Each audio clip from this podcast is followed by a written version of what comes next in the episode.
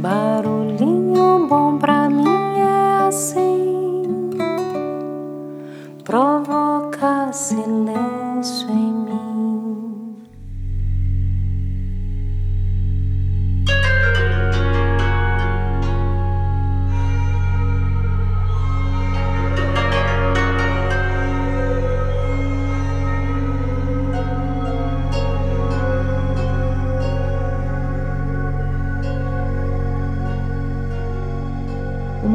porta entreaberta deixava ver a silhueta de Sokei sentado sobre seus pés. Diante do olhar atento do pupilo de Shojiro, um dos melhores mestres ceramistas de Kyoto, estavam dispostas umas 30 bolas de barro. Sokei estivera assim por toda a manhã, sem se mexer, calmo, analisando-as, pegando-as e desenvolvendo-as à mesa uma a uma, todas e cada uma. De repente, esboçou um leve sorriso. Finalmente havia encontrado a peça adequada. Soquei era uma pessoa inteligentemente perseverante. Escolher a peça de barro mais adequada era muito importante para ele. Cada uma tem um toque diferente e inspira algo único ao mestre. A diferença entre o ordinário e o extraordinário é a minuciosidade no trato do detalhe. Isoquei estava decidido a criar uma peça única e extraordinária. Fez uma reverência com as mãos no peito diante de uma das peças e se preparou para pegá-la com delicadeza, desfrutando de todas as sensações associadas a esse momento tão especial notou o toque úmido e levemente frio da argila. Sua alma se conectou com a alma da peça, com a sua história e com a viagem que havia realizado até chegar em suas mãos. Sokei estava há dias procurando o barro mais adequado. Seus passos o tinham levado a bosques, a margens de rios e até a beira do lago Biwa. Ali, ele fechava os olhos enquanto afundava as mãos no barro para poder se conectar melhor com a sua essência.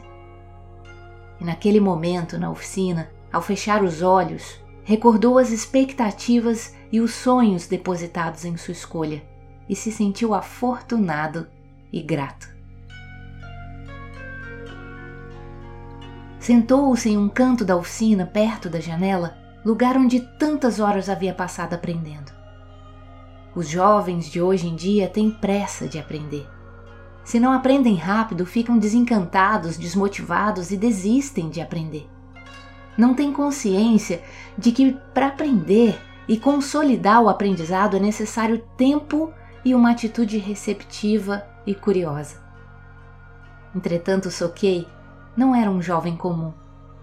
Sokei tinha a paciência de um ancião e a vontade de aprender de uma criança. A mente de Sokei estava cheia de pensamentos, seus olhos estavam iluminados pelo entusiasmo e o seu coração cavalgava ao ritmo frenético da impaciência. Ele sabia que era um momento muito especial, mas que precisava serenar seu corpo, sua mente e sua alma. Shojiro, em um canto da oficina, o olhava atentamente. Os jovens têm tanta vitalidade pensou. No entanto, Sokei era diferente. Tinha uma sensibilidade especial e uma fortaleza emocional extraordinária. Shojiro sabia que tinha diante de seus olhos seu sucessor. Um jovem com a serenidade de quem viveu toda uma vida e a energia de quem tem toda uma vida para viver. Sokei tocava a peça de argila com os olhos fechados. Focava toda sua atenção em amassar a peça, em sentir seus dedos se fundindo com a argila, com a terra, com a natureza e com a arte. Com a peça em suas mãos, sentia que tudo era possível, que qualquer uma das milhões de formas que habitavam nela estava esperando para se conectar com as mãos do ceramista. Sokei se conectava com todas e cada uma dessas possíveis formas imaginando-as e sentindo-as.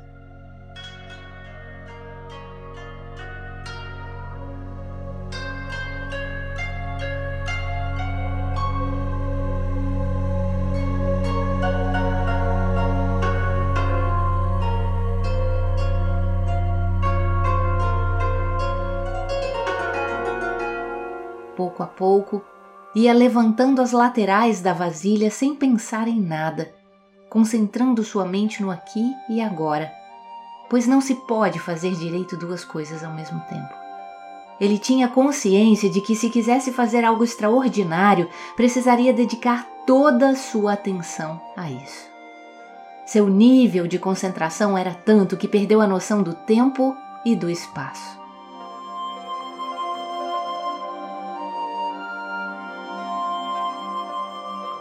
Todo o seu universo se concentrava em suas mãos. Nesse instante, não havia nada além dele e sua vasilha.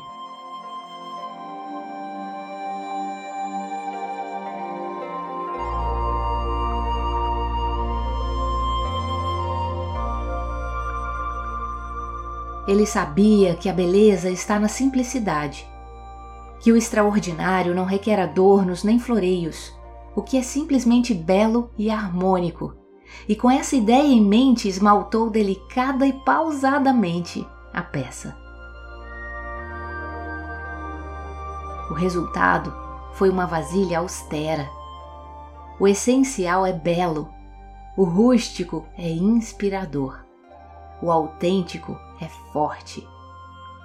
Para Soquei, a vasilha era uma projeção de sua alma, de sua vida, de sua criatividade e de sua mente livre. A textura da vasilha era uma viagem pela história de suas mãos, pela espiritualidade de sua vida e por seu amor à natureza. Shojiro preparou o forno para o momento chave do processo, o mais complexo, mas também o mais belo. Soquei introduziu a vasilha no forno. Gradualmente a peça foi mudando de cor pelo efeito da temperatura. Quando a peça ficou branca, ele a segurou firmemente com pinças de ferro e a depositou em um recipiente cheio de cavacos de madeira. A fumaça e as chamas de combustão abraçaram a vasilha de Soquei, fundindo-se em um, construindo e criando uma nova entidade. O esmalte da peça também queria fazer parte dessa dança essencial e transformadora, oferecendo-lhe uma delicada gama de cores, com formas e brilhos caprichosos. Soquei contemplava todo o processo com o entusiasmo contido de quem é testemunha direta do nascimento de algo belo e único. Mal podia conter a emoção.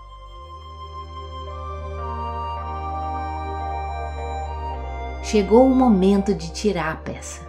Fogo, terra e ar haviam desenhado formas aleatórias e excêntricas, atribuindo luzes e sombras à sua vasilha. Depois de tanto tempo, de tanta dedicação, de tanta paciência, Soquei podia enfim ver o resultado de todo o seu trabalho e amor.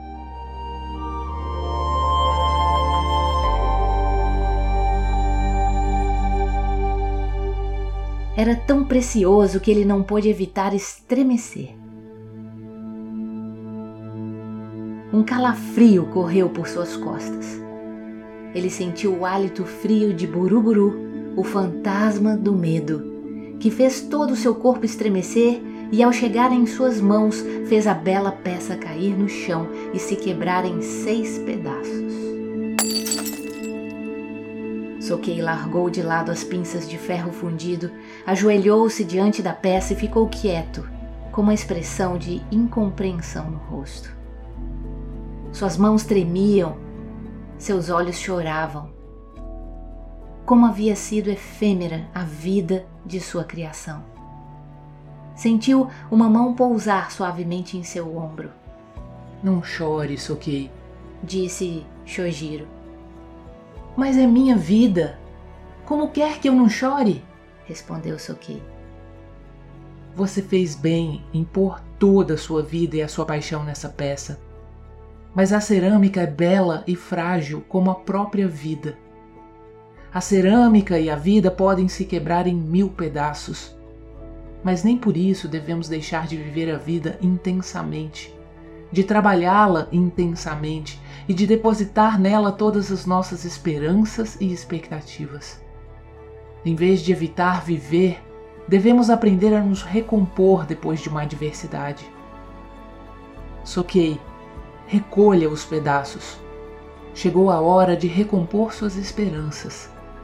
O quebrado pode ser unido de novo, e ao fazer isso, não pretenda esconder sua fragilidade, porque sua aparente fraqueza se transformou em uma força manifesta. Querido Soquei, chegou a hora de eu lhe explicar uma nova técnica, de lhe explicar a arte ancestral do Kintsugi, de ajudá-lo a recompor sua vida, suas esperanças e seu trabalho. Vá buscar o ouro que guardo na caixa da última prateleira.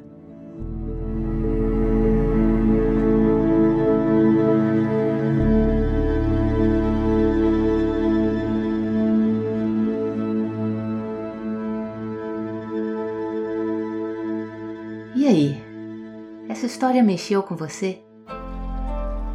Você também se envolveu com a produção e a criação entusiasmada de Sokei e assim como ele sentiu a dor da quebra de sua obra de arte feita com tanto amor, esmero e dedicação? Essa tocante história foi extraída do livro de Tomás Navarro, chamado Kintsugi, a arte japonesa de aceitar suas imperfeições e encontrar a felicidade. Aliás, aproveito o ensejo para comentar que os livros utilizados para a produção desse conteúdo estão na descrição desse episódio e ficam aí como recomendação de leitura também. Kintsugi é, portanto, uma antiga arte japonesa de recompor o que se quebrou. Já ouviu falar? Segundo um artigo do periódico El País, o kintsugi surgiu no Extremo Oriente há cinco séculos como uma apreciada técnica artesanal que tem o objetivo de reparar uma tigela de cerâmica quebrada do shogun Ashikaga Oshimasa, muito apegado àquele objeto, indispensável para a cerimônia do chá, que então mandou consertá-lo na China, onde se limitaram a fixá-lo com alguns grampos toscos. E insatisfeito com o resultado, o senhor feudal recorreu aos artesãos de seu país, o Japão. E eles propuseram finalmente uma solução muito mais atrativa e duradoura, encaixando e unindo os fragmentos com um verniz polvilhado com ouro eles restauraram a forma original da cerâmica, embora cicatrizes douradas e visíveis tenham transformado a sua essência estética, evocando o desgaste que o tempo provoca sobre as coisas físicas, a mutabilidade da identidade e o valor da imperfeição. Daí a origem do nome da técnica kintsugi, que significa emenda de ouro. Assim, em vez de dissimular as linhas de fissura, as peças tratadas com esse método exibem as feridas de seu passado, adquirindo uma nova vida. Tornam-se únicas e, portanto, ganham beleza, valor e intensidade. Alguns objetos tratados com o método tradicional do kintsugi, também conhecido como carpintaria de ouro, inclusive chegaram a ser mais apreciados do que antes de quebrar. Desse modo, a técnica se transformou numa potente metáfora da importância da resistência, ou melhor, da resiliência e do amor próprio frente às adversidades. Como filosofia de vida, o Kintsugi pode ter semelhanças com o Abisabi, o tema que abordamos no episódio anterior aqui do Barulhinho Bom.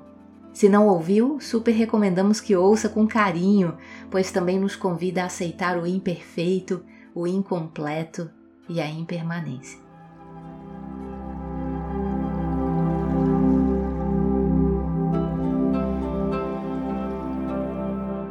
A estética japonesa valoriza as marcas de desgaste pelo uso dos objetos. Isso pode ser visto como uma razão para manter um objeto mesmo depois de quebrado, e como até mesmo uma motivação do próprio kintsugi, destacando as rachaduras e os reparos como simplesmente um evento na vida do objeto, em vez de permitir que o seu serviço termine no momento do seu acidente, do seu dano ou do seu impacto. Kintsugi pode se relacionar com a filosofia japonesa da não importância, chamada também de Mushin, que engloba os conceitos de não apego, aceitação da mudança e do destino como aspectos da vida humana. Segundo Edgar Ueda, autor do livro Kintsugi, O Poder de Dar a Volta por Cima, a cultura japonesa valoriza muito as marcas de desgaste que testemunham o uso de um objeto e a sua serventia. O fato de ter se quebrado e ter sido restaurado aparece como um evento bastante significativo na existência daquele objeto. Os reparos destacam a sua história e funcionam como um adicional ao seu valor. Em paralelo com essa arte, existe toda uma filosofia de vida aplicada ao modo de ser do povo japonês, que fala da aceitação do que foi forjado pela vida, que sobreviveu aos desafios e renasceu depois de uma provação mais intensa que lhe deixou marcas. Uma filosofia que ajuda a lidar com a ideia das perdas e da melhoria por meio da provação e da determinação de dar a volta por cima, renascer das cinzas apesar das cicatrizes que a vida deixou.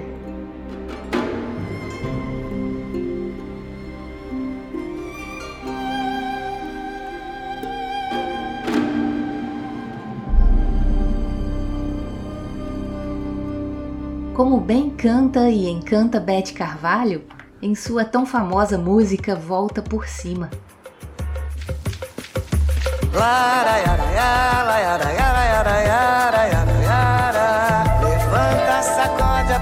e dá volta por cima. É.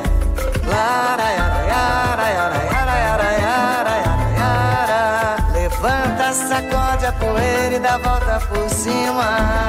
Reconhece a queda e não desanima. Levanta, sacode a poeira e dá volta por cima.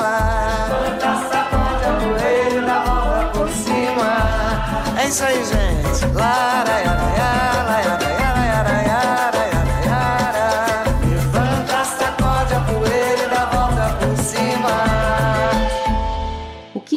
traz também consigo a ideia da aceitação da mudança como uma realidade presente entre os aspectos da vida humana e da valorização da experiência e reconhecimento do trabalho realizado.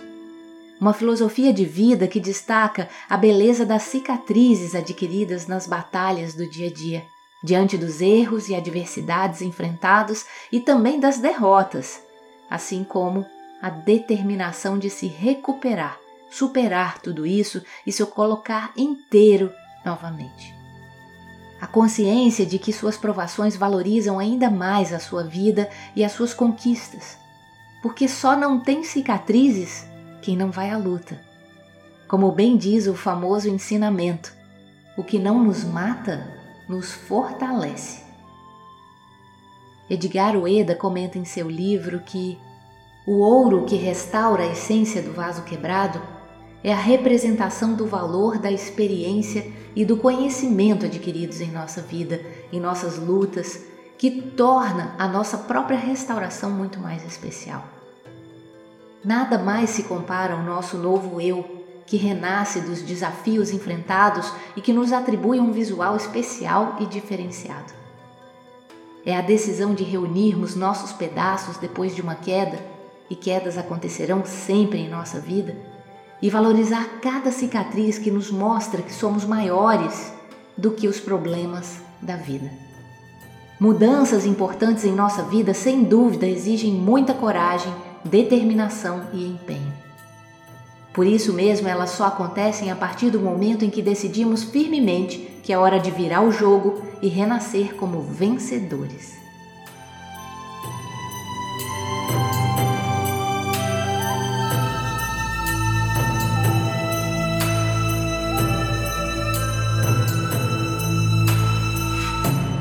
Observe que na história que contamos, se simplesmente jogássemos fora o vaso quebrado de Sokei, teríamos também descartado toda a sua história, seu tempo de construção, todo o amor envolvido, seu trabalho, enfim. ao restaurar com ouro, o simbolismo disso é a reconexão com o amor que faz com que o vaso volte a ser inteiro e agora ainda mais valioso e especial. E é sempre bom lembrar que não há recomposição nem restauração sem paciência, sem tempo, sem dedicação, ingredientes essenciais na vida e especialmente na arte do kintsugi. Afinal, todo o processo e especialmente a etapa de secagem, por exemplo, são determinantes. A resina costuma demorar semanas ou até meses para endurecer, sendo que é o que garante a coesão e a durabilidade da obra final. Entre os cultivadores da paciência, Kafka ocupa um lugar de destaque.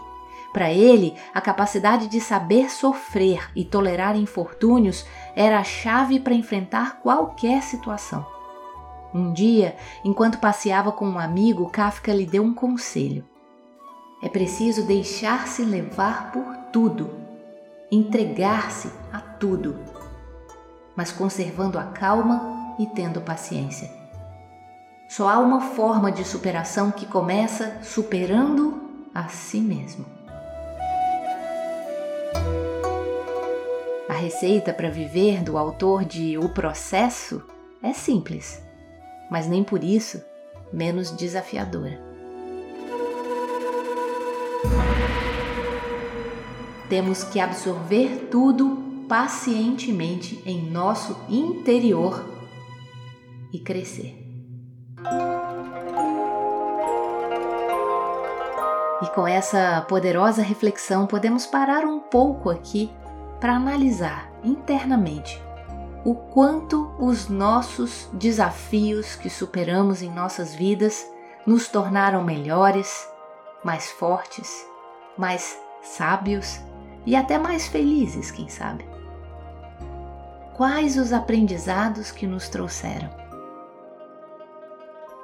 Crescemos ao superar esses desafios?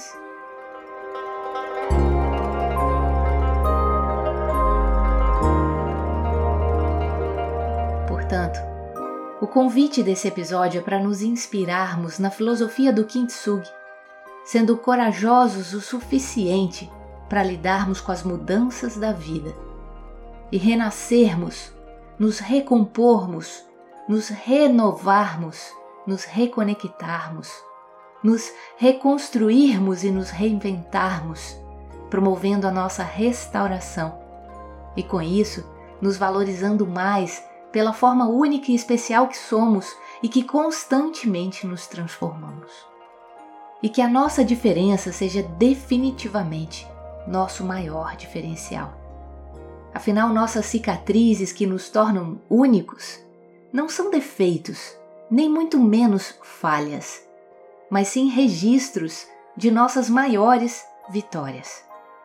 Que esse novo eu que surge, ou melhor, que ressurge de nosso kintsugi, seja unido e reunido pelo nosso ouro interno maior do amor, que ao nos reintegrar com a nossa verdadeira essência, nos torna ainda mais fortes, autênticos, melhores, admiráveis e valiosos.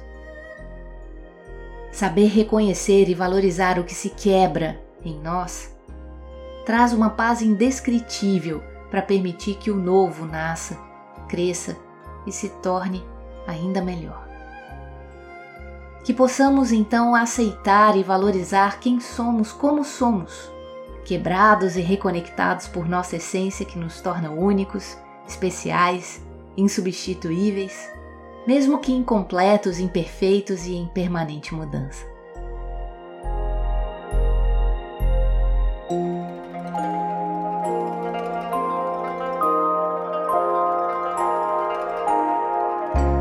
E se transformações como essas te interessam, não deixe de trilhar com a gente as jornadas para a alma do Instituto Trem da Vida, pois tem muito ouro ali para nos reunir, unir e restaurar.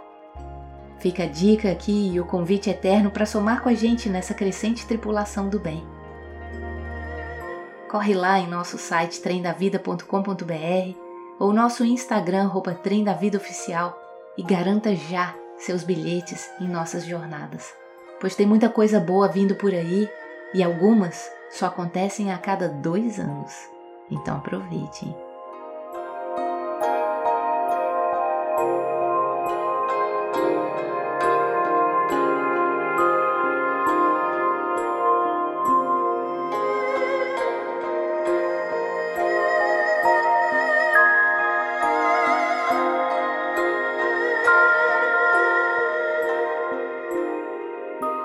Fechar com chave de ouro, compartilho aqui uma poesia de André Cardinale em sua própria voz e interpretação, e que representa super bem a essência de todo esse maravilhoso aprendizado do Kintsugi. Compartilhamos na descrição desse episódio o link do vídeo original de seu canal do YouTube. Recolheu do chão os seus cacos, montou-se assim novamente, preencheu com ouro os retalhos para a cicatriz ficar evidente. Não quis esconder rachaduras, afinal, quem nunca se sentiu quebrado? Descobriu que negar aventuras é sim o verdadeiro pecado. É perfeita a imperfeição, pois nos calos se fez resistente. E para existir redenção, o erro então se fez presente. Somos todos cerâmica fina, e viver o fará machucado. Se o perdão é a nossa morfina, Cicatrizes escrevem o passado.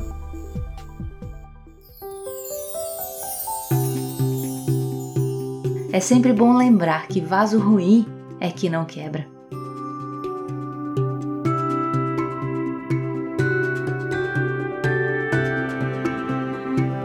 Aqui é a Lidinha e deixo a gente com esse barulhinho bom do eterno convite para aceitarmos as mudanças e os desafios que a vida nos propõe com coragem para recomeçar sempre que necessário for, nos restaurando com o ouro do amor e valorizando nossas cicatrizes, que são registros de nossas superações, honrando nossa linda e vitoriosa história de vida.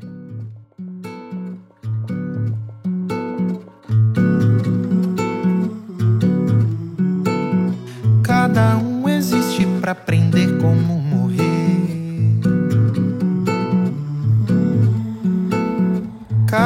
coisa triste faz pensar em desistir. Se cada despedida despedaça o coração, cada amor que acaba só revela uma ilusão. Saber que nada é para sempre, despertar para o presente